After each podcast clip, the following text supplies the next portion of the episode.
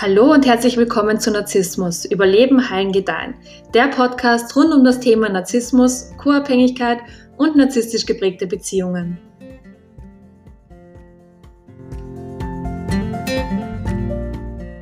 Mein Name ist Elisabeth Gessner und heute möchte ich darüber sprechen, warum wir überhaupt Menschen mit stark narzisstischen Anteilen in unser Leben ziehen. Wenn du in einer Beziehung mit jemandem warst, dessen narzisstische Anteile zumindest stark erhöht waren und du jetzt diesen Podcast hörst, dann wirst du dich an irgendeinem Punkt vermutlich gefragt haben, warum du so einen Menschen überhaupt in dein Leben gezogen hast. Vielleicht stellst du dir aber auch die Frage, warum du immer wieder an narzisstisch geprägte Menschen gerätst und ganz offensichtlich ein Händchen für ungesunde und toxische Menschen hast. Die gute Nachricht ist aber, wenn du dir all diese Fragen stellst, dann hast du den ersten Schritt in Richtung Selbstheilung schon gemacht. Das bedeutet nämlich, dass du die Verantwortung dafür übernimmst, was in deinem Leben passiert und was nicht.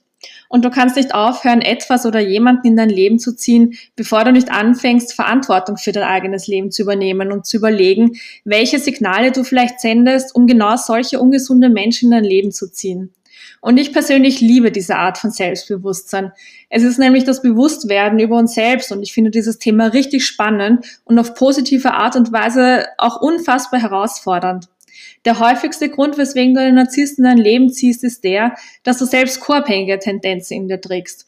Koabhängige Menschen fühlen eine starke innere Leere in sich und haben nie gelernt, wie sie diese innere Leere selbst mit positiven Gedanken und Gefühlen auffüllen können. Sie haben von ihren Rollenvorbildern, also Mama, Papa oder halt eben den Menschen, mit denen sie aufgewachsen sind, nie gelernt, was Selbstliebe ist und suchen deshalb ständig nach Bestätigung im Außen. Menschen mit koabhängigen Anteilen wollen anderen Menschen immer helfen und sie wollen immer ganz viel von sich geben. Wenn sie anderen Menschen immer helfen und ihnen auch ganz viel von sich geben, dann denken sie dafür geliebt zu werden. Und erst wenn sie von jemand anderem geliebt werden, fühlen sie sich innerlich so richtig aufgefüllt. Und interessanterweise kämpft der Narzisst innerlich mit derselben inneren Leere und weiß auch nicht, wie er sich durch sich selbst mit positiven Gedanken und Gefühlen auffüllen kann. Auch er sucht die Bestätigung im Außen. Allerdings hilft er nicht und er gibt auch nichts, sondern stellt sich selbst als etwas ganz Besonderes dar, um von seinem Umfeld bewundert und wertgeschätzt zu werden. Und nicht selten greift er zu wirklich haarsträubenden Lügen, um ein Bild von sich zu erschaffen, das andere Menschen bewundern und wertschätzen können. Und nicht zuletzt hofft er, aufgrund dieses falschen Selbst von anderen Menschen geliebt zu werden. Der Narzisst muss immer die Bewunderung von anderen Menschen spüren. Du kannst ihn deshalb auch nicht zur Rechenschaft ziehen und ihm sagen, dass er irgendwas gemacht hat, was dich verletzt hat. In seinen Augen will er von allen als perfekt wahrgenommen werden. Und genau das soll die innere Lehre des Narzissten erfüllen. Und wenn ihr euch jetzt mal vorstellt, dass ein Mensch, der immer helfen und helfen und helfen will und der anderen Menschen immer geben und geben und geben will, auf einen anderen Menschen trifft, der immer nur nehmen und nehmen und nehmen will, um sich innerlich bestätigt zu fühlen, dann ist das perfekte Paar geboren. Also der Narzisst, der immer nur nehmen, nehmen, nehmen will und der co-abhängige Partner, der immer nur geben und geben und geben will. Der Narzisst ist nämlich der perfekte Empfänger, das aber auf eine sehr manipulative Art. Und der co-abhängige Mensch ist derjenige, der in einer Beziehung immer gerne gibt. Und das ist die Dynamik, weswegen diese Beziehungen auch sehr gut funktionieren. Allerdings mit sehr vielen Schmerzen, aber sie halten halt eben zusammen. Und noch ein Grund, warum du ständig an Narzissten gerätst, ist der, dass du rote Flaggen im Datingprozess oder innerhalb einer Beziehung nicht als solche erkennst. Und natürlich ist es bei einigen roten Flaggen super schwierig, diese als solche zu erkennen. Weil wenn dir jemand eine Ohrfeige gibt, dann wissen die meisten zumindest auf einer logischen Ebene ganz genau, dass das eine Misshandlung ist. Wenn es sich bei der roten Flagge aber um emotionalen Missbrauch handelt, dann wissen wir oft nicht wirklich viel damit anzufangen. Dann haben wir zwar so ein latent ungutes Gefühl in der Magengegend oder im Brustkorb, so einen starken Druck, aber wir können das, was wir da fühlen, nicht wirklich gut benennen. Oft sind wir einfach nur sprachlos und irgendwie total verwirrt. Narzissten testen deine Grenzen immer aus. Aber egal wie du auf das Übertreten deiner Grenzen reagierst, sie werden sie auf Dauer so oder so nicht respektieren oder irgendwie akzeptieren. Sie werden dich lieber geißleiten und versuchen, dir Schuld und Scham einzureden. Und leider muss ich jetzt auch erwähnen, dass du viele dieser roten Flaggen, die ein Narzisst erschwingt, gar nicht sehen kannst, bevor du dich nicht wirklich sehr intensiv mit dem Thema Narzissmus auseinandergesetzt hast. Du musst all diese manipulativen Taktiken wirklich in- und auswendig können und sie müssen dir wirklich in Fleisch und Blut übergegangen sein, damit du verstehst, was da wie passiert und was da mit dir gemacht wird.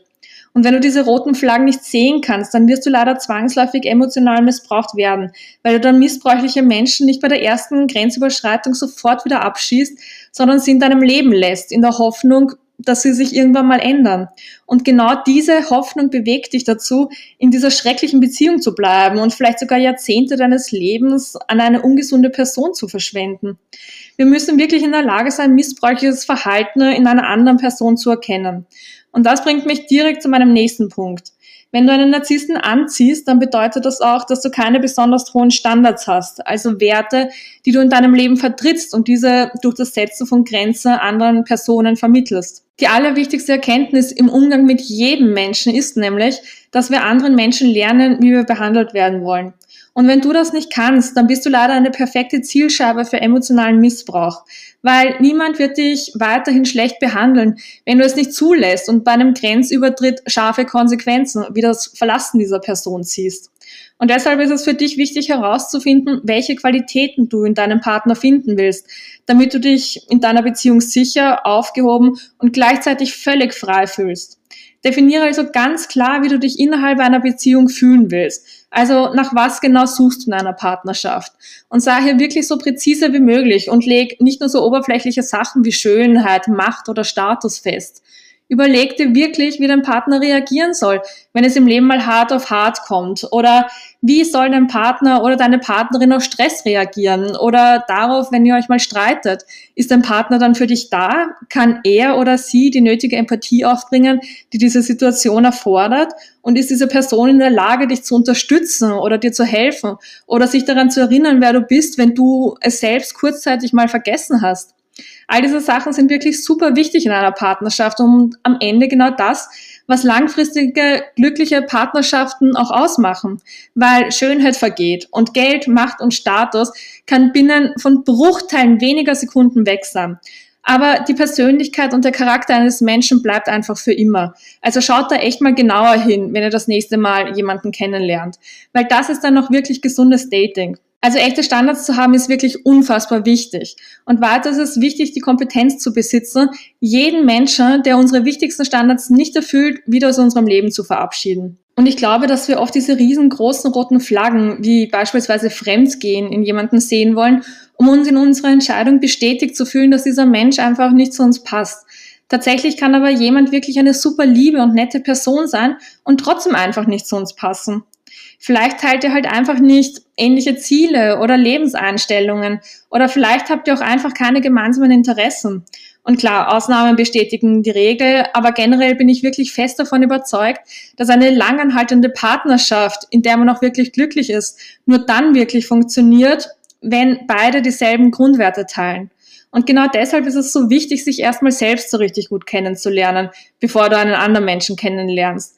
Du musst dich wirklich kennenlernen und herausfinden, was dir im Leben wichtig ist und was du erreichen willst. Erst dann bist du bereit, dir einen Partner fürs Leben zu suchen, weil du erst dann weißt, wonach du überhaupt Ausschau halten willst. Du musst dich wirklich wie deine eigene Westentasche kennen und herausfinden, in welchen Situationen du dich wie fühlst und welche Situationen du aufgrund dieser Gefühle in dein Leben ziehen willst und welche halt eben nicht. Und je mehr du lernst, dich selbst zu lieben, desto eher wirst du auch begreifen, wonach du in Wirklichkeit suchst. Und wenn du beginnst, dich selbst zu lieben, wirst du auch erkennen, dass das, was du suchst, auch tatsächlich irgendwo da draußen ist.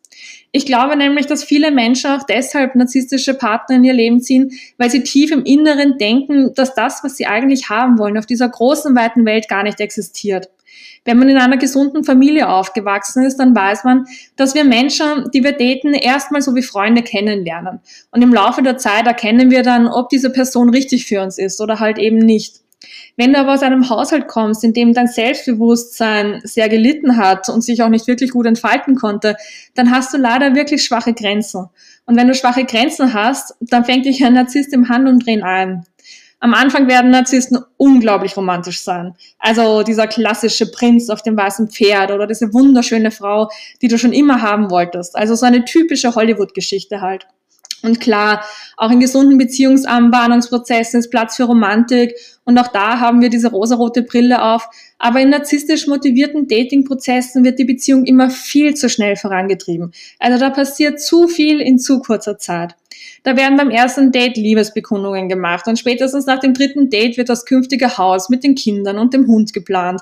Der Narzisst spielt sich am Anfang wirklich auf, als wäre er der tollste Mensch auf der ganzen Welt, auf den alle nur gewartet hätten. Aber wenn man den Narzissten dann etwas länger datet, dann erkennt man sehr schnell, dass seine Handlungen nicht wirklich zu dem passen, was sie dir versprochen haben. Also meistens sogar das genaue Gegenteil. Und wenn du dir selbst nicht zu 100% vertraust, dass du so rote Flaggen erkennen kannst und wenn du deinem Gefühl, dass mit dieser Person irgendetwas faul ist, nicht vertraust, dann wirst du irgendwann missbraucht werden. Denn wie ich bereits gesagt habe, dir selbst zu vertrauen ist vermutlich das Beste, was du dir in deinem eigenen Leben schenken kannst. Wenn du nämlich nicht weißt, wer du bist und was du willst und wie du gesunde Grenzen setzt, dann wirst du auch nicht in der Lage sein, Menschen beizubringen, wie sie dich behandeln dürfen. Es ist außerdem wichtig, auf deine eigene Intuition zu hören und dieser auch zu vertrauen. Vertraue darauf, dass das, was du siehst, wirklich eine rote Flagge ist und hinterfrage dich selbst nicht noch tausendmal.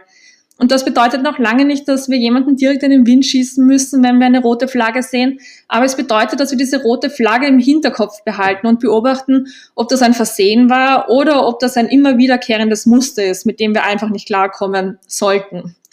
Und aus eigener Erfahrung weiß ich, äh, dass es vor allem für uns Frauen schwierig ist, Grenzen zu setzen, sobald wir mit einer neuen Person intim geworden sind. Also oft werfen wir anschließend wirklich sämtliche Logik aus dem Fenster und involvieren uns emotional viel zu stark in diese neue Person, ohne zu prüfen, ob sie wirklich zu uns passt. Wir kreieren dann sehr schnell diese tolle Fantasien mit diesem angeblich tollen Mann, die aber leider oft nichts mit der Realität zu tun haben. Und auch Männern kann das passieren. Also ein Mann kann in seinen Gedanken die perfekte Frau kreiert haben und sie zu irgendetwas erheben, was sie aber gar nicht ist.